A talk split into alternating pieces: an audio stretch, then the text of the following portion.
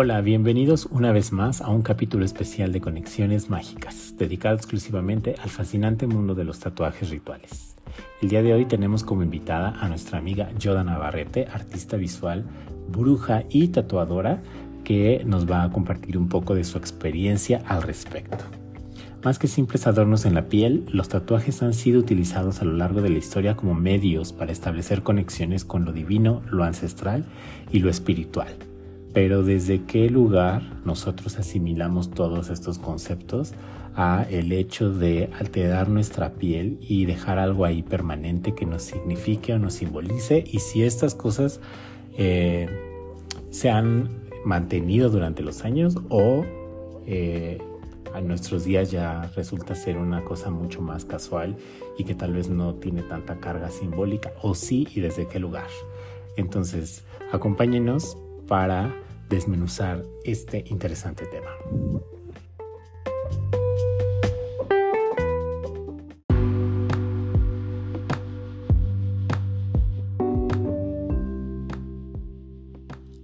Hola, ya estamos de vuelta aquí con Yoda Navarrete, quien se va a presentar a sí misma. Les comentaba que ella es bruja, tarotista, artista visual y tatuadora. Cuéntanos, Yoda, cómo, cómo estás y eh, pues platícanos un poco cómo llegaste tú a este mundo brujil. Hola, buenas tardes. Bueno, sí, mi nombre es Yoda Navarrete. En las redes sociales se me conoce como Lady Orlando, que es el seudónimo que utilizo para cuando estoy buscando mi trabajo. Y bueno, con respecto a cómo llegué a todo este mundo, puedo decir que llegué a él prácticamente desde que nací porque desde muy pequeña con mi padre él me estuvo enseñando muchas cosas con respecto a la magia, bueno, mi mamá también, ambos me enseñaban cosas, pero con mi padre era mucho más activo, era que me ponía a hacer ejercicios y pequeñas cosas que para mí era lo más normal. Y ya cuando crecí y empecé a ver todo esto fue así de, a ver, espérate, eso ya lo, ya lo conocía, ya lo sabía, ya lo había practicado pero al momento de poder ya tomarlo como algo, como ya parte de mi vida, fue todavía más enriquecedor. Esas cosas que, que, llegué a hacer así, de esos trabajos con mi padre, pues sí, sí me abrieron un montón de cosas, un montón de caminos. De hecho, me acuerdo que cuando yo era niña, tanto mi papá y mi mamá, ellos siempre me preguntaban qué era lo que había soñado entonces era una práctica constante en casa, al despertarnos siempre contarnos nuestros sueños y también no solamente contarlos, sino tratar de entenderlos, de tratar de que era, de ver qué era lo que nos estaban diciendo, los, las cosas, los símbolos, ah, todo, todo así, era estar pensando todo el tiempo y no solamente tratar de saber cuáles eran nuestros propios sueños, sino también los sueños de los demás. Entonces, sí, podría decir que, siempre estuve inmersa en todo este mundo. Oye, y entonces tú qué crees que las brujas nacen o que se van haciendo en el camino? Yo sinceramente creo que pueden ser ambas. Puede ser que naciste en un lugar, así por ejemplo, en mi caso, que yo nací en este lugar y con esas enseñanzas, pero también creo que hay mucha gente que puede ir aprendiendo con respecto a, cómo va avanzando su vida. Puede que en algún momento descubran todo este mundo y no sé, tengan 20, 30, 40, 50 años, no importa. Y de repente también se les abre todo este panorama. Porque si lo pensamos de esta forma, todos tenemos la capacidad, todos y todas tenemos la capacidad de poder aprender de poder buscar nuestro lado mágico, de poder explorarlo, de abrirlo, que bueno, es real, que es más fácil cuando somos adolescentes o cuando somos pequeños, pequeñas, pero no creo que sea algo que no se pueda desarrollar ya a otras edades, sin importar si se tuvo este tipo de enseñanzas o no. De hecho, he conocido gente que, que ya grande fue que descubrió todo esto y dijo así de sí, yo soy de aquí. Muy bien. Oye, y bueno, para quien no la conozca, le recomiendo que la estolquee en sus redes sociales como Lady Orlando. eh, sobre todo en su Instagram y Facebook. Bueno, ya hay mucha gente que no usa tanto Facebook, pero en Instagram sí está como más activa y que le dé una ojeada a todo el arte que produce, porque a mí me parece que todo este acercamiento espiritual también ha influido mucho en su creación artística. Eh, de alguna manera creo que la sensibilidad que tiene es este, como un factor importante para poder plasmar aquellas cosas que le llaman la atención en ese momento. Este, cuéntanos como de tu experiencia y de qué manera también puedes como encadenar tu labor artística con tu tradición espiritual? Mira, es muy sencillo para mí pensar en esto, porque, porque me acuerdo que en algún momento eh, yo yendo a, terapia, la, la, terapeuta en ese tiempo me dijo, oye, deberías empezar a escribir tus sueños, porque como te digo, soy fanática de los sueños, me encantan, siempre he estado muy al pendiente de ellos y cuando me, me dijo, me propuso esto de empezar a escribirlos, fue así como de, sí, me gusta mucho la idea, pero también quiero acompañarlos con las imágenes, porque tengo sueños muy vívidos, me acuerdo perfectamente de todo, de olores, sabores, pláticas, colores, sensaciones y, cosas también muy visuales. Entonces, era como una necesidad de plasmar todo esto, no solamente escrito, sino también ya, ya la imagen. Y bueno, eso sería con respecto a los sueños. Pero con respecto a otras cosas es también como poner ciertas, ah, ciertos símbolos, ciertas, simbologías, tal vez un poco escondidas, pero ahí están presentes en la obra prácticamente todo el tiempo. Es como, como un sello mágico que se le pone para que la obra tome aún más fuerza, más, que la gente la vea y se quede así como de, no sé, como que les evoque algo. Y, y, realmente esto es muy interesante porque sí hay mucha gente que de repente me dice, oye, es que vi el trabajo tuyo y me encantó, pero, pero yo siento que me dice algo más. Pero ¿qué, ¿qué, es lo que me está diciendo? Y yo así de, no, a ver, espérate, más bien tú platícame qué es lo que tú sentiste o qué es lo que tú viste. Porque yo te puedo dar mi punto de vista como la autora, pero tú al momento de estarlo observando, más bien a ti que te despertó esto. Entonces, ya la interacción y la plática y ver qué es lo que la otra persona está, cómo está respondiendo ante esto, es lo que me llena, es lo que se me hace más interesante. Sí, yo creo que esas son como las cosas valiosas de la conexión que se establece a través de el ejercicio sensible tanto del espectador de la obra como del, del artista mismo, ¿no? Yo tengo que, ¿cuánto tiempo tenemos como de conocernos? Ya más de 10 años tal vez, ¿no? Nos conocimos por allá del 2009, 2008, 2009. Pues yo, yo en realidad eh, le conozco por, por el internet, por la magia del internet y mi acercamiento inicial fue a través de su obra.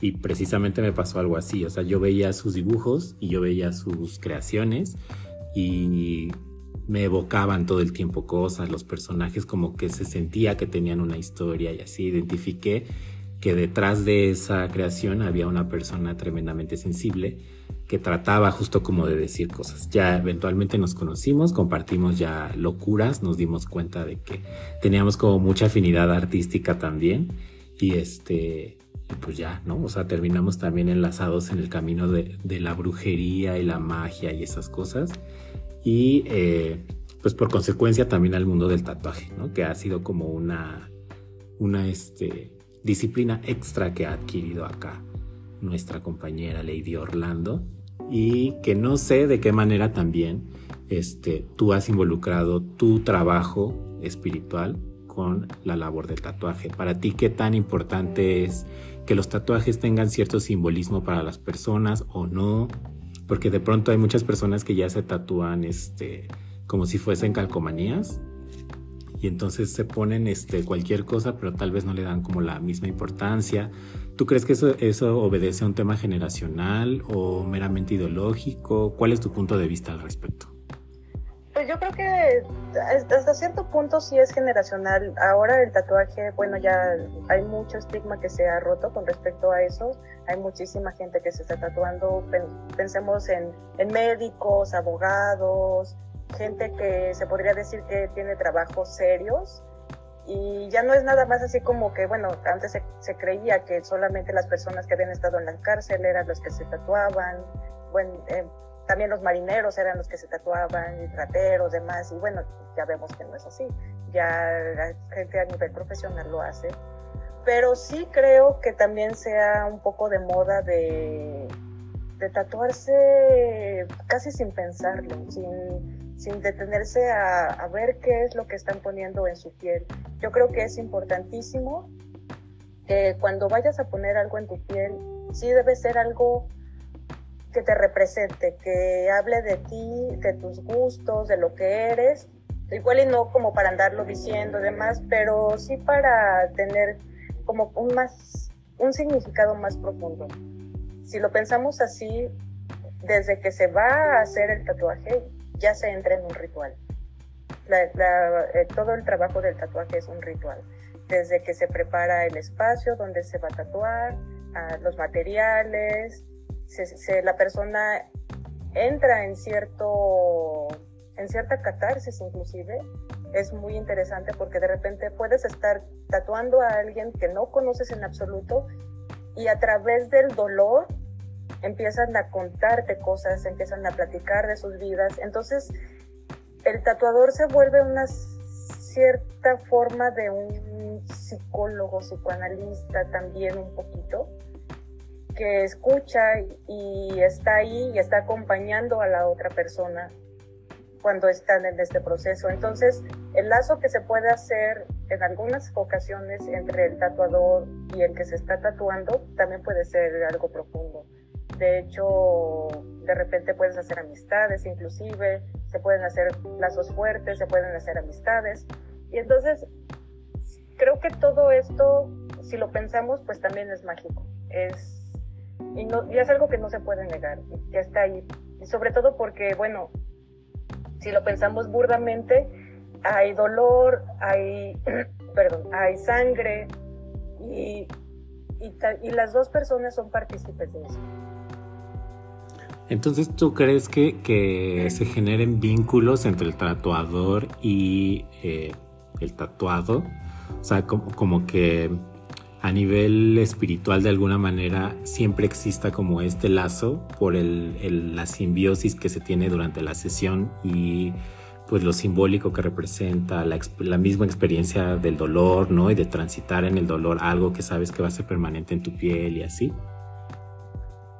Sí y no, sí y no, porque bueno, como decíamos, hay ahorita mucha, bueno, siempre ha habido mucha moda con respecto a ciertas cosas que se están tatuando pero sí lo he notado más en personas que se tatúan cosas que son como más personales, como, no sé, este, la firma de alguien que querían o algo que significa así, no sé, alguna pérdida o que lo hacen por, por otra persona o pensando en esa persona o de ellos mismos, de alguna vivencia que tuvieron y quisieron encapsular ese momento en el tatuaje creo que en esas situaciones sí puede haber una simbiosis entre los dos. Y es una simbiosis mágica, es, es estar una energía en la cual das y recibes todo el tiempo en lo que estás ahí. Y justamente con ese tipo de personas son con las que después puedes llegar a tener una, una amistad o puedes tener este, una cercanía muchísimo más calurosa, más calurosa, sí, más amorosa, podríamos decirlo, que una persona que se va a ir a tatuar algo que realmente vio, no sé, en el internet y le gustó y, ya se lo está poniendo en la piel. Ya, porque, bueno, esto que mencionabas creo que es como una constante también, ¿no? El ejercicio del duelo a través del tatuaje es como muy frecuente, sea, desde, desde tatuarse fechas, nombres, este, o las huellitas de las mascotas, ¿no? También, por ejemplo, que están como ahí en ese sentido es donde yo encuentro como conexiones más precisas del ejercicio espiritual que tiene como el tatuaje, eh, más allá de la, de la pigmentación de la piel como tal, ¿no? Es como eso. Y a mí, eh, bueno, en lo personal me ha sucedido que cada tatuador que ha intervenido mi piel, este, sí ha sido elegido como por alguna cualidad que tiene en su trabajo. Entonces, inevitablemente yo cuando veo mis tatuajes, siempre recuerdo a esa persona. y de alguna manera, este, pues como que está impregnado ahí una parte de su personalidad en, en, la piel, ¿no? Y el momento que yo estaba habitando y así. Entonces creo que eso es como lo bonito. Pero bueno, ¿qué pasa con las personas que se tatúan animalitos de Cartoon Network o este o que nada más se hacen como porque pasa también que creo que cuando cuando rompes la barrera de, de, que el tatuaje tenga algo simbólico también como que un poco le, ya este, no te importa tanto el, lo que te vas a plasmar, ¿no? Yo lo he hecho incluso con algunos tatuajes que tengo, que digo, ah, esto se vería bien, pero no me significa nada, ¿no? O sea, como que siento que si lo, la decisión es meramente estética y como un capricho personal, ¿no? Así, no sé este, si eso pues tenga como un significado mucho más profundo, pero creo que la mayoría de las personas pasa por eso, que ya una vez que experimentó el dolor, que transitó como ciertos sucesos o que, que plasmó en un tatuaje alguna experiencia significativa, después empieza a hacer de eso como una práctica más cotidiana y empieza a permear su personalidad a través del tatuaje ya desde un lugar mucho más este, relajado. ¿Tú, qué, ¿Tú cómo ves eso? Bueno, con respecto a eso que dices así de tatuarse que la imagen del Cartoon Network o, lo que anime, lo que sea, bueno, yo ahí sí digo que también es parte de lo que somos. O sea, por ejemplo, yo tengo tatuajes de Harry Potter que en algún momento fue muy importante en mi vida. Tengo tatuajes de una caricatura que me súper encanta, de eh, también de cómics. Y no creo que esté mal, no creo que esté mal que, lo hagan así en ese sentido. Eh, porque bueno, también es, es, real, o sea, no todo el tiempo podemos estar pensando casi completamente de cuál es el significado profundo del tatuaje y de lo que estamos poniendo, porque pues se vuelve también una adicción, por supuesto, así de, llega un momento en el cual es así de, ah, necesito pintar, necesito hacer algo, pero creo que también esos momentos tienen que ver con respecto a cómo nos sentimos, qué es lo que está pasando en, el momento. No es tanto el tema que te estés tatuando, sino la intención del por qué lo estás haciendo. Porque, o como te digo, o sea, te puedes tatuar, no sé si te puedes tatuar, tatuar a Goku, porque Goku significa algo para ti, porque, no sé, creciste con ello, porque es parte de tu, de tu fortaleza como persona inclusive y, está bien, está perfecto. O sea, eh, a mí me parece increíble que la gente tenga como tanta pasión por eso, que dicen, sí, es lo que quiero en mi piel. Pero también hay cosas que creo, sinceramente, que no se deberían de tatuar si no conocen qué es. He visto mucha gente que de repente llega y dice, no sé, es que me quiero tatuar unas runas vikingas y es así como de, ok, pero ¿sabes qué es lo que te estás tatuando? O sea, ¿sabes realmente de dónde vienen, qué significan? Y no solamente eso, sino tú como persona, ¿qué, ¿cuál es tu compromiso personal con un tipo de tatuaje de ese estilo? O con, no sé, que se quieren tatuar un pentagrama, o que llega que, se quieren tatuar, tatuar la Santa Muerte, o cosas así. Y que es así de, a ver, espérate, o sea, primero piénsalo, ahí sí piénsalo bien, porque no, digo, estás tratando ya con cosas que sí son meramente mágicas, que sí son meramente símbolos y simbología y cosas que se utilizan para cierto tipo de rituales y demás, y es de, realmente quieres tener esa energía en tu cuerpo y tú, ¿cómo vas a ser consecuente con esa energía? Entonces, ahí sí hay cositas que yo digo, híjole, primero piénsalo, primero investiga y después si realmente es lo que quieres en tu piel, ok, va.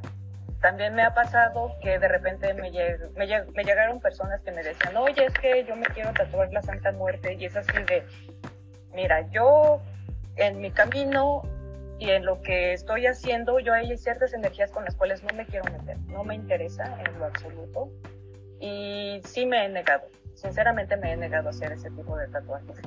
Porque, porque bueno, para mí esto es, puede ser un trabajo, sí, pero también estoy invirtiendo mi energía en ello. También estoy invirtiendo a mi persona en ello. Entonces, pensar que voy a hacer algo con lo cual no me siento cómoda, creo que como tatuadora sería, y como persona y como bruja, sería irresponsable de mi parte hacer algo que sé que no voy a estar cómoda, no voy a dar el, el 100% y, y simplemente mi energía va a chocar con, con este tipo de trabajo. Está bien, me gusta porque he encontrado como en, pues en redes también muchas personas que venden esta idea del tatuaje ritual solamente como la experiencia, casi que la experiencia Airbnb, ¿no? Y entonces no importa si quieres la Santa Muerte, el Pentáculo, el Diablo, la Virgen de Guadalupe, lo que sea, y hacen como un ritual genérico o hacen como una preparación ahí que pareciera este, cargada como de simbolismos, ¿no? Pero llena de parafernalia y tal, y que de pronto la gente como que se envuelve en ese sentido. Y ahí yo, o sea, mi, digamos, mi reflexión va un poco en torno a que esta persona sí está teniendo una experiencia de alguna, de alguna manera hacia un perfil espiritual pero tal vez no necesariamente lo que se va a plasmar en la piel coincide con lo que esta persona está buscando, ¿no? Que creo que es un poco como lo que a lo que ibas tú hace ratito, que es como de tratar de empaparse como de todas las cosas este que son de alguna manera símbolos universales y que, que viven en la mente colectiva y que pueden tener una carga muy fuerte de la cual pues no te vas a separar, ¿no? Finalmente es algo permanente. Bueno, permanente y no, pues porque la carne se va a arrugar y se va a colgar y se va a secar y todo, pero pues al menos mientras tengas conciencia va a estar ahí contigo. Pero está bien. Bueno, vamos a hacer una pausa y regresamos con Yoda Navarrete porque todavía tenemos que hablar de cosas más escabrosas.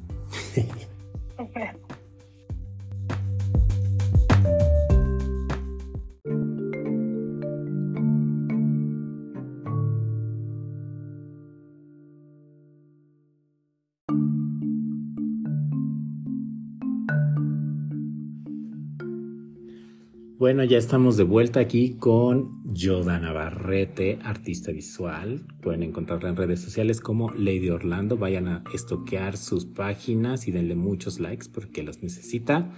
Necesitamos que el mundo conozca el arte que esta muchacha lleva a cabo.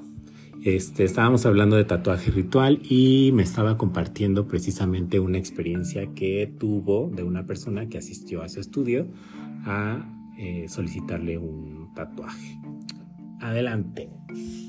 Bueno, realmente esa vez yo no estaba tatuando, la, este, era otra la tatuadora, pero fue, fue un momento muy bello. porque Porque a la persona que llegó a tatuarse, un amigo muy querido, él este, pidió permiso antes de empezar todo eso. Bueno, desde antes ya había, ya había platicado acerca de qué era lo que quería hacer antes del tatuaje y era un pequeño ritual en el cual era de protección no solamente para él sino también para bueno para la para la que estaba tatuando y para mí en este momento y cuando estábamos ahí yo también le dije bueno a mí ya que tú me quieres hacer este regalo a mí me gustaría también hacerte un regalo de protección y accedió. Entonces, después de que él realizó su, su pequeño ritual que, este, con aceites y demás cosas que llevaba, yo también le hice un pequeño ritual. Y después platicando un poco acerca de esto, de, de cómo había estado pues todo el proceso, fue así un momento maravilloso porque sí me dijo de, ¿sabes qué? Es que yo sí sentí, yo me sentí protegido por ti y sentí tu energía y sentí tu bendición. Y le dije, sí, yo también este, sentí la tuya, sentí tu energía. Y eso hizo que tuviéramos entre los tres como un momento, aparte de que ese momento fue mágico, crear una atmósfera ya inclusive fuera de lo que era la sesión del tatuaje, ya como, como amigos, se dio una, una cosa así muy hermosa de, de compañerismo y de mucho amor. Entonces, creo que este tipo de, de, trabajo, por ejemplo, es así como, como increíble. También ya me había tocado estar en otra sesión en donde el chico llegó y preparó sus cosas para, para que lo empezaran a tatuar, pero esa vez fue un poco más, más personal como para él, no fue tanto de compartir. Y aún así, aunque fuera de esta forma, sí se sintió como la energía de, la protección. Entonces es así como, no se puede negar que cuando la magia existe o cuando las bendiciones existen, porque por ejemplo en este caso de este chico fueron bendiciones de la religión católica, de todos modos, no importa lo que sea, o sea, eh, alguien me decía así de, las bendiciones, tómalas de quien venga, porque son eso, son palabras y son energías buenas para ti. No importa realmente de qué religión seas o de qué creencia seas, qué corriente, mientras sea algo bueno y amoroso, tú puedes recibirlo y puedes darlo de quien venga. Muy bien. ¿Qué recomendaciones les darías a nuestros amigos que nos escuchan para, eh, pues cuando quieran tener como una experiencia de este tipo? O sea, desde ir a, tatuarse y, bajo qué premisas, como un poco planearlo y de qué manera protegerse, etcétera, etcétera. Pues creo que para empezar, una de las cosas importantes es siempre saber con quién te vas a ir a tatuar.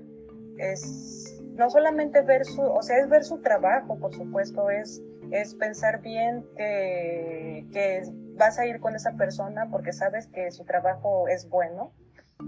Y creo que desde, si empezamos a partir desde ahí, no es así de que te vas a aventar con el que te hace la chacharita o demás, que igual puede ser una experiencia interesante, pero sí creo que hay que cuidar un poquito más con respecto a este tipo de cosas porque luego de repente, por irse a lo más barato o irse con quien sea, es así de te arriesgas a que se te haga un mal trabajo y que después quieras cubrirlo con algo más y bueno, ya, ya eso ya es otra cosa.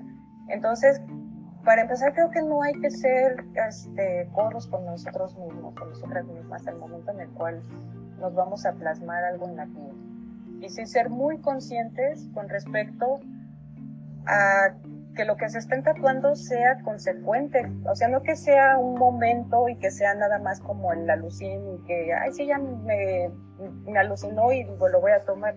Sí, pero piensa primero por qué lo vas a hacer, qué es lo que te está diciendo y desde dónde estás tomando todo esto para poder decir, ¿sabes qué? Sí quiero esto en mi piel. Digo, si es que se quiere buscar como una idea más profunda y más mística con respecto a lo que sería ya el tatuaje. Sí, porque de pronto también se hace mucho por moda, ¿no? O sea, como que eligen los tatuadores, pues porque sí son muy, muy buenos tatuadores, pero están tan comprometidos con su estilo que ya eh, se alejan también un poco del diálogo que pudieran tener con la persona que se va a tatuar. O sea, como que importa más la obra que van a plasmar que, que quien lo tenga y qué le signifique y así, aunque le dejen una obra hermosa, ¿no? Sobre la piel. Entonces sí, creo que, creo que hay que darse el tiempo necesario para, para, este, para irse a tatuar. O sea, no dejar nada, nada al aire. Y si, y si es así, pues también comprometerse en que es bajo esa premisa, ¿no? O sea, como, como responsabilizarse también un poquito de, de qué es lo que va a pasar. Por ejemplo, también si lo pensamos en este sentido, o sea, el tatuaje y todo el ritual del tatuaje termina en el momento en el cual ya está completamente cicatrizado. O sea, en, este, en el sentido siempre se les dice así de, si tú, bueno, ya te terminaste de tatuar, o que ya saliste del estudio, ahora ya es como persona que estás tatuada, es tu responsabilidad cuidar que ese tatuaje sane bien. Que por supuesto de la mano de quien sería tu tatuador o tu tatuadora. Y siempre recurrir a ellos, no, no así andar de, oye, ¿y tú qué te pusiste? o tú qué te hiciste, nada más, no, sino sí tener una línea con respecto a esto, de también ver qué es lo que te va a decir tu tatuador, qué te va a decir tu tatuadora con respecto a cuáles son los cuidados. Ya en el momento en el cual ya está completamente cicatrizado este trabajo, entonces ya ahí ya terminó por completo todo el proceso y creo que es un proceso también muy interesante en el cual hay que tener mucho cuidado porque bueno, recordemos que, que pues sí, el tatuaje es una herida de la piel, es hasta cierto punto, no podríamos decir tan superficial porque pues sí, sí entra este, la aguja, entonces este, es importante también pensar en todo esto, en cuidarse bien, en estar procurando que su pieza sea tan bella como en el momento en el cual ustedes salieron de la puerta del estudio del tatuador o de la tatuadora. Oye, ya para cerrar, ¿tú crees que llegue a haber un momento en el que las personas dejen de tatuarse? Porque ha habido como una gran apertura a, a rayarse, ¿no? Ahora sí ya es como esto que mencionabas muy al principio de, pues antes solo los ladrones, los marineros y así, pero como que desde que se volvió algo más accesible, mucha más gente empieza a tener tatuajes por doquier, ¿no? O sea, es muy raro ya conocer a alguien que no tenga un tatuaje. ¿Tú crees que en algún punto este, lleguemos a, a, una época como la de antes, en la que la gente malmire de nuevo el tatuaje y quiera tener el cuerpo como intacto, ¿no? O sea, como sin, sin ninguna sin ninguna huella, ninguna mancha, cosas así. También desde un lugar pues un tanto eh, espiritual o buscando una experiencia de ese tipo?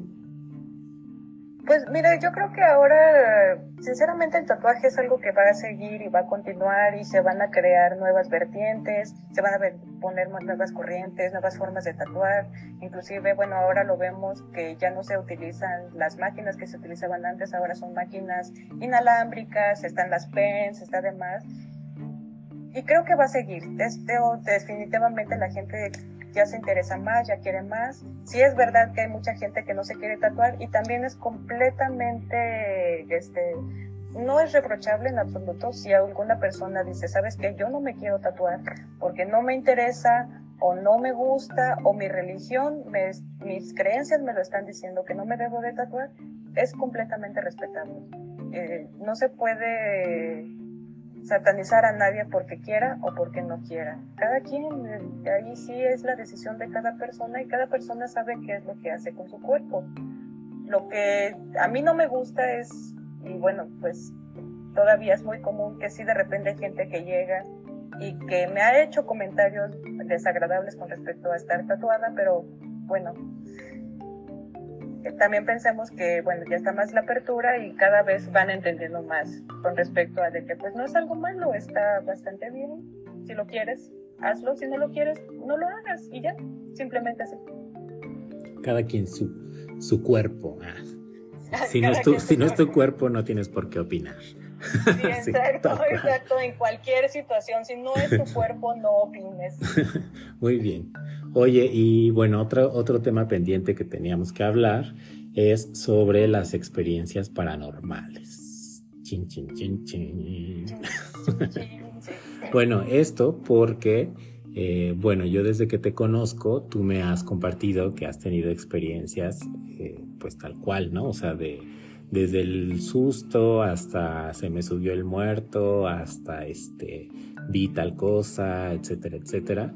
Y no toda la gente tiene como esta sensibilidad para percibir este tipo de manifestaciones, ¿no? O entidades espirituales.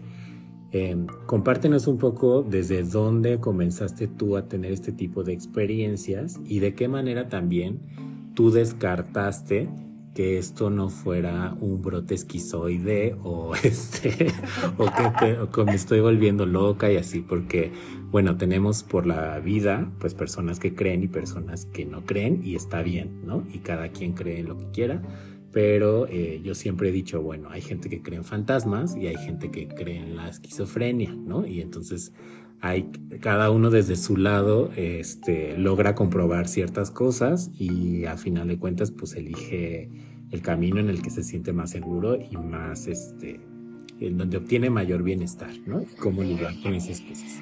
Entonces, eh, como decías, no podemos satanizar este, los métodos de las personas, los avances científicos son innegables, pero por alguna extraña razón, lo otro que no está comprobado científicamente permanece en el imaginario colectivo y en la percepción de la cotidianidad de muchas personas y así. Entonces, cuéntanos cómo, cómo empezó tu experiencia en ese sentido. Pues mira, realmente no recuerdo en qué momento haya empezado porque es algo que desde muy pequeña lo traía. De hecho, me acuerdo que hace poco platicaba yo con mi mamá con respecto a todo esto y me decía que ella se acuerda de cuando yo era muy chiquita, estaba ya empezando a hablar y le contaba de cómo los ángeles había, no así en la palabra ángel, pero sí le contaba de unos seres luminosos que entraban a mi cuarto y me, me, abrazaban y yo sentía su calor y sentía su amor. Yo no, recuerdo realmente nada de esto, pero sí recuerdo, por ejemplo, cuando era adolescente y ya se da el cambio de ser niña a ser mujer, que viene el, el periodo, la primera vez que, que me baja y demás, que en mi casa se volvió un caos. Yo vivía con mi padre y con mi hermana y ellos una vez me contaron, por ejemplo, que yo iba subiendo las escaleras y un jarrón que estaba encima del piano salió volando de un lado de la pared al otro. Y así de, ay, sí, ya llegó Yoda. Entonces pasaba, llegó un momento en el cual empezaron a pasar cosas así muy extrañas alrededor de mí. Pero te, como digo, yo crecí con todo eso, entonces hasta cierto punto era normal pero por supuesto sí llegó un momento ya, ya más madura que pensaba, bueno, pues, o sea, sí, no estaré loca, no, no me estaré imaginando las cosas, por supuesto que llega un momento en el cual nos ponemos a pensar en todo esto. Y sí me lo planteé, de hecho, en varias ocasiones en mi vida he estado en, en terapia por algunas situaciones de, de mi persona pero platicando con las personas que fueron mis terapeutas y que son, fueron personas con una mente muy abierta con respecto a todo esto, me decían así de, pero es que eso es lo que tú tienes, es, es tu don si quieres verlo así y no tiene nada que ver con respecto a que si, si estás loca, esquizofrénica, lo que sea, ¿no? O sea, son dos cosas completamente diferentes. Y bueno, ellos tuvieron como la capacidad de ver esto porque sí me decían así de que sí tenían pacientes los cuales tenían alucinaciones y los cuales veían cosas o escuchaban o lo que sea, o golpes en los cuerpos y demás, pero ellos mismos eran lo que, lo que se los propiciaban o simplemente era un desequilibrio mental y ya. Y entonces para mí, pues sí, es completamente normal, no, no puedo decir que que en algún momento se me va a quitar, no lo creo, ya nací con esto. Y lo único que he hecho con los años es trabajarlo, también sobre todo por eso que decías así del susto, del demás, sí, o sea, no puedo negar, en algunos momentos entro en terror, por supuesto, pero también ahora sé que el miedo es alimentar a estas cosas, a estos entes, que es, y es hacerlos más fuertes, entonces también es trabajar con mi propio miedo para no alimentarlos, para que no estén pues exagerándome y que pueda vivir una vida pues medianamente más tranquila con respecto a lo que sería el mundo espiritual. Y entonces tú crees que ya identificaste como momentos muy, muy, muy claros de tu vida en donde esto sucede con mayor frecuencia, este, y a partir de eso haces como algún ejercicio o alguna meditación o qué sé yo, que te ayude a centrarte y justo abandonar como estos miedos o esta sensación de estrés y tal para disminuir estas cosas? Sí, por supuesto, por supuesto, porque sí he, sí he notado que también hay temporadas en las cuales puede que no vea nada o no sienta nada o no haya nada ahí que esté. Y los momentos en los cuales sí los hay, ya para eso ya estoy un poco más preparada, ya estoy un poco más tranquila no puedo negar que hay momentos en los cuales de repente llegan y ¡pum! ni siquiera estoy preparada y es cuando entra el miedo, pero ya tengo un trabajo que he desarrollado, que lo, lo he llevado a cabo cada vez que entro en miedo. Y bueno, principalmente es pensar que, que la energía que yo estoy emanando, tanto para mí como hacia los demás, es una energía de luz. Y bueno, sabemos que este tipo de entidades pues no se van a la luz, al contrario, van a repeler la luz y ellos es lo que no buscan. Entonces al momento de yo, podemos decirlo así, me lleno de luz, es cuando las cosas se tranquilizan y empiezan como a ser más, más llevaderas. que de repente sí hay, hay cosas que son muy fuertes y que lleva un poquito de más trabajo, pero aún así es enfrentar también ese miedo, es decir así de quien está viva en este momento soy yo, quien está en este plano soy yo, tú no estás vivo ni estás en mi plano, entonces no tienes nada que hacer aquí, aléjate. Muy bien. Oye, ¿qué recomendación le darías a las personas que tienen como este grado de sensibilidad y que empiezan a tener como experiencias o las han tenido y así, y que de pronto no saben desde dónde abordarlas? ¿A quién acercarse? Este, si la recomiendas este, asistir a la terapia, ¿no? Si recomiendas este, buscar algún camino espiritual que les pudiera estar como encaminando hacia un trabajo mucho más este, específico, ¿no? Para lidiar como con esta sensibilidad y así. ¿Qué, qué, este, ¿Qué recomendación tú les podrías dar? Pues mira, la recomendación que les podría dar con respecto a todo esto es primero, también piensen desde dónde están ustedes. O sea, por ejemplo, me, me he topado con, con personas que son católicas y me platican acerca de todo esto, de que tienen la sensibilidad y demás. Y entonces mis recomendaciones para ellos, por ejemplo, es decirles, bueno, en este momento en el cual no sabes qué hacer con lo que estás sintiendo, reza, reza, este, el rezo es algo muy importante, es muy fuerte, es muy bello. Si lo pensamos, simplemente el Padre Nuestro, reza el Padre Nuestro, con, con que hagas eso, te va a proteger y tu Dios, tu, tu creencia, tu fe, ya te está protegiendo si haces algo que no te llena, si dices, bueno, es que sí crecí en una, en una familia católica, pero es algo con lo cual yo no estoy con, con eso, entonces busca algo más, algo más que te pueda ayudar, pues, algo más que te llame. Y eso, y es interesante porque lo sientes. Por ejemplo, yo empecé, estuve un tiempo en Casa Tibet, bueno, estuve tres años en Casa Tibet, aprendí meditación, aprendí muchísimas cosas, muchas herramientas que me sirven también para lo que ya estoy haciendo ahorita.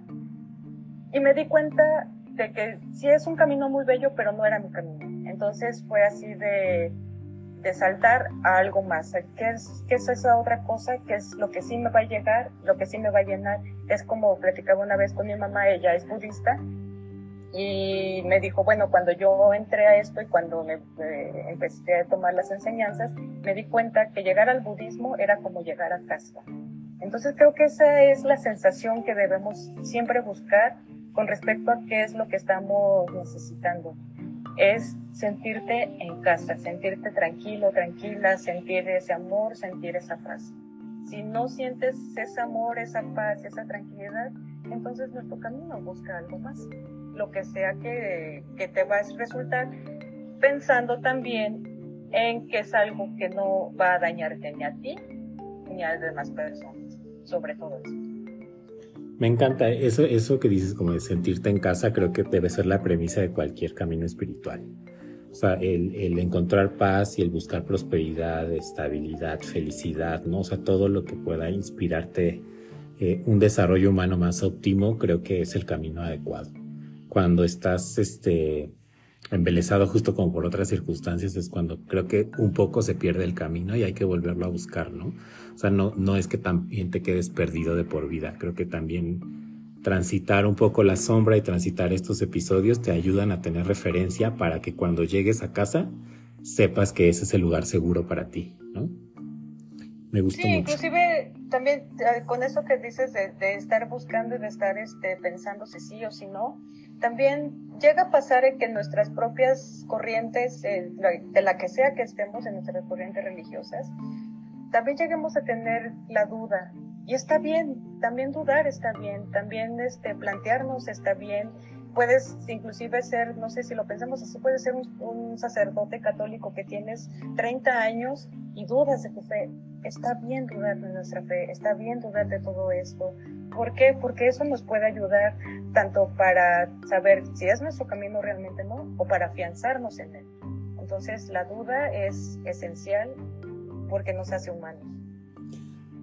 Súper. Y creo que además con esa idea podemos enlazar al siguiente tema que tenemos pendiente con Yoda, que es el de las brujas que no ejercen. Entonces vamos a hacer otra pausa y regresamos.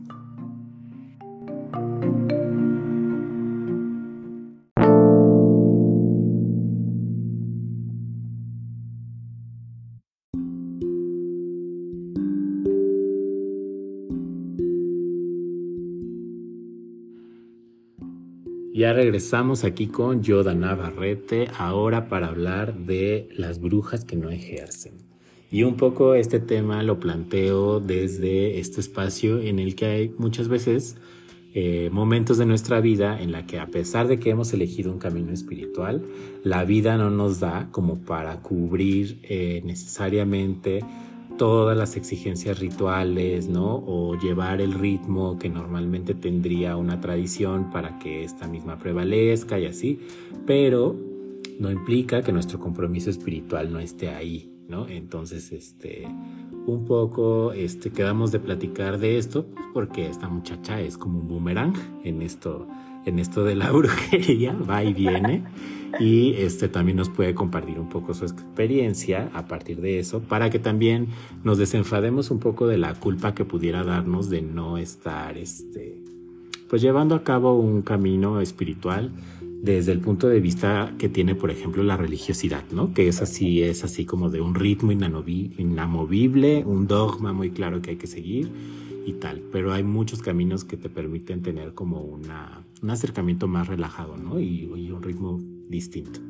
¿Qué implicaciones ha tenido para ti eh, formar parte justo como de una tradición y este, de pronto tener esta sensación de que no puedes como sostener el ritmo o no puedes darle la continuidad que a ti te gustaría y cómo lo has resuelto? Fíjate que mucho tiene que ver eh, con respecto a, por ejemplo, bueno, está, estamos acá, eh, bueno, están ustedes allá en la escuela en la Ciudad de México, yo vivo en Morelia. Entonces, de repente, me, sí, admito, me es difícil, me es difícil como mantener el ritmo, mantenerme constante en esto, porque prácticamente el trabajo que hago aquí o que, se, que he hecho aquí es en solitario, completamente. Entonces, sí llega un momento en el cual es como el pensar, bueno, pero es que estoy sola, es que hacer el ritual, pues yo soy la única que está aquí, o decirle a alguien más, oye, ¿quieres hacer el ritual conmigo? Y puede que sea que algo que ni siquiera le interese.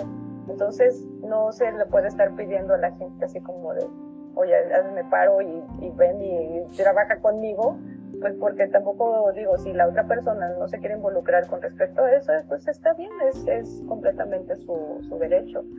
Entonces, creo que sí la problemática es la bruja sola, la bruja que tiene que estar trabajando por sí misma, que tiene que estar diciéndose a, a, sí misma, ya va a venir tal fecha, ya va a venir tal sábado, ya va a venir tal celebración, y es así como, como dejar que lo mundano nos arrastre, porque no hay, no hay algo más ahí que nos esté diciendo, no, a ver, espérate, o sea, la autodisciplina que aunque de repente queramos tenerla, sí llega a fallar, sí, sí es difícil. Y la forma en la cual lo he solucionado de repente es en en decirme a mí misma, a ver, no, espérate, o sea, esto es algo que tú elegiste, no es algo que es así nada más de que, ay, pues sí se me ocurrió, no, sino es, es tu compromiso como, como bruja, es tu compromiso con respecto a todo esto. Y no solamente es un compromiso que se me está, que me estoy imponiendo, sino también es decir, yo estoy conectada energéticamente a mi escuela. Estoy conectada a cada uno de ustedes, a cada uno de ellos, mis maestros, contigo también, que eres mi maestro. Entonces, es decir, sí, sí, sí, se llega a tener la sensación así de les estoy fallando, no solamente a mí, sino a ellos también, porque entonces la energía que yo podría estar trabajando y que podría estar haciendo con respecto a todo esto no la estoy dando, no la estoy, no estoy alimentando realmente lo que tendría que estar haciéndolo. Entonces, es un trabajo muy arduo, muy pesado y muy solo. Y, digo, de repente sí, sí, soy un boomerang, vengo y voy, y, y sí, de repente no soy constante, de repente ya lo dejo pasar o bla, bla, bla. Pero aún así es algo que nunca desaparece, es algo que siempre está ahí, porque yo sé que esto es mi camino, que sea como sea, está ahí, que sea como sea, yo estoy ligada a una escuela y que tanto ustedes como yo nos estamos protegiendo todos en el mismo momento a través del, del egregor, a través de todo esto. Entonces, creo que realmente nunca nos quedamos descobijados por completo y que si estamos entrando, que si estamos saliendo, también lo he notado que ha sido en momentos, por ejemplo, el entrar, como que en ese momento algo pasó en la escuela que se necesitó como ese clic y sin, sin que ustedes me lo digan o demás, es algo que yo siento y es así de, me tengo que acercar de nuevo. No sé por qué, pero tengo que estar ahí. o simplemente decir un, Oli, aquí estoy. Ya. Bueno, cabe mencionar que cuando Yoda habla de escuela, es la escuela de misterios a la que todos pertenecemos y que nos cobija como comunidad, ¿no? No, no es una escuela así, no más. Es como nuestro Hogwarts particular. Entonces, pero sí es este bueno, ¿cómo has también sorteado a nivel emocional este tema de la bruja sola? ¿no? O sea, como de, saber que hay una comunidad ahí que te respalda, así que tu barrio te respalda, pero que de pronto eh, pudiese sentirse lejano, ya sea por la situación geográfica y eso, pero ¿cómo lo resuelves tú a distancia? ¿Qué, qué herramientas utilizas para y que le podrías recomendar a las personas que pudieran estar en una situación similar? Este, incluso eh, compartiendo la misma situación geográfica, porque tampoco creo que, que la, distancia en kilómetros sea lo único, ¿no? Que, que, tenga que ver con eso. O sea, es como, pues eso, el contexto que cada uno esté viviendo y que le impide de alguna manera estar un poquito más conectado, más cerca, y de qué manera lo resuelves y cómo te afecta emocionalmente. Podría decir que no me afecta emocionalmente, por supuesto que me llega a pasar en muchos momentos. El, el decaimiento de, esto también, porque llega un momento en el cual es así como de, bueno, ¿y para qué lo hago? ¿Para qué lo estoy haciendo? ¿Cuál es realmente lo que, por lo cual necesito estar en esto? Sí llega un momento en el cual es, es también de decir, lo que él decía, la duda y sí hay momentos, por supuesto, como de tristeza, como de extrañar, como de decir, ay, ojalá estuviera allá, pero bueno, estoy aquí. Ok, entonces, creo que la forma de, como de no alejarse por completo de todo esto, es darse cuenta, por, por supuesto, de que estamos protegidos, de que estamos cobijados, de que hay alguien ahí que sabes que que en algún momento si tú necesitas, puedes echar una llamada, puedes mandar un mensaje y, y, tus maestros van a estar ahí. Este, van, van a ayudarte y van a apoyarte. Y no solamente tus maestros, sino también compañeros o compañeras que puedas tener este, dentro de, de lo que estés practicando. También van a estar ahí para echarte la mano. Y van a estar ahí para decirte, sabes que no estás solo, no estás sola. Puede que no estés aquí, puede que no te veamos, o puede que que jamás nos hables, pero si yo creo que si buscas a alguien, siempre va a haber alguien. También puede haber alguien que te diga, sabes qué, o sea, tú eres inconstante y no me importa lo que estás haciendo bye. Pero puede haber gente que te diga, sabes qué, pues sí, yo sé cuál es la problemática y no porque te alejes o no porque no estés presente, no se te esté protegiendo. Entonces, pensarse así y sentirse así es como lo que a mí me hace seguir en el camino y de decir, tampoco me debo de castigar porque no pueda hacer un ritual, no se me va, no se me, no me puedo castigar por decir, ya no, no hice la ofrenda o ya no hice el trabajo devocional o demás, porque como digo, como no hay una, un respaldo físico, entonces sí viene el decaimiento. Pero también son momentos, o sea, todo, todos estamos fluctuando, todas las personas, pues, pues somos personas, somos humanos, de repente nos sentimos bien, de repente nos sentimos mal, y nada es, es eterno, ni la felicidad ni la desgracia. Entonces, pensando en eso, creo que puede ser más llevadero. Sí, y yo creo que también es un poco ilusorio el hecho de que de pronto la práctica constante pareciera más disciplinada que cuando también uno se da esos espacios como para resolver asuntos en otro, en otro ámbito, ¿no? En otro contexto. porque cuando nos ponemos también con un rigor así muy inquisitivo a hacer absolutamente todo, este, nada nos garantiza que eso no sea un distractor para no estar llevando a cabo un ejercicio de desarrollo espiritual o mágico en nuestra vida cotidiana y solo estamos postergando ¿no? la solución también de ciertos problemas. Entonces a mí me parece que, que, es bonito tener referencia, ¿no? Como del trabajo en solitario, como del trabajo en colectivo, entendiendo que pues ambos se necesitan, ¿no? Este, desde algún lugar, que el trabajo en solitario requiere también de la colectividad para poder sostenerse el tiempo que sea necesario y lo colectivo también requiere como de este ejercicio de introspección y de tomar distancia un poco para poder tener perspectiva, porque si no, entonces también nos, nos llegamos a enviciar, ¿no? Dentro de la misma práctica. Sí, claro, que también del momento de enviciarnos también llega la soberbia de decir yo soy mejor o lo mío es lo mejor o demás. Y por ejemplo, de ahora que estábamos, ahorita que estamos diciendo esto, eh, me acordé, yo estoy en algunos grupos de Facebook y que son de corrientes de la magia, son diferentes corrientes, no es solo una de ellas. Y hay muchas, muchas, muchas personas alrededor del país que están, y bueno, fuera del país también, que están trabajando en solitario y que prácticamente son autodidactas, o sea, que no tienen absolutamente ningún maestro, ninguna, a nadie que les esté guiando, pero por lo menos están este tipo de personas, este tipo de grupos a los cuales tú te puedes acercar y exponer qué es lo que estás sintiendo, qué es lo que está pasando. Puede haber alguien que te, que te diga, oye, pues mira, yo desde mi corriente, estoy haciendo, lo hago así, o desde mi punto de vista puede ser así. Y entonces creo que también estos grupos de apoyo, pensando que si no estás en una escuela en sí, o si no tienes un maestro, o si no tienes compañeros con los cuales trabajar y lo estás haciendo de forma autodidacta, también es, está bien, es, está bien buscar este tipo de grupos, este tipo de personas que te puedan ayudar y te puedan enriquecer en tu trabajo. Y que ya hay dependiendo de qué es lo que necesites, ellos te pueden ayudar y te pueden guiar con respecto a qué es lo que estás haciendo bien o qué es lo que estás haciendo mal.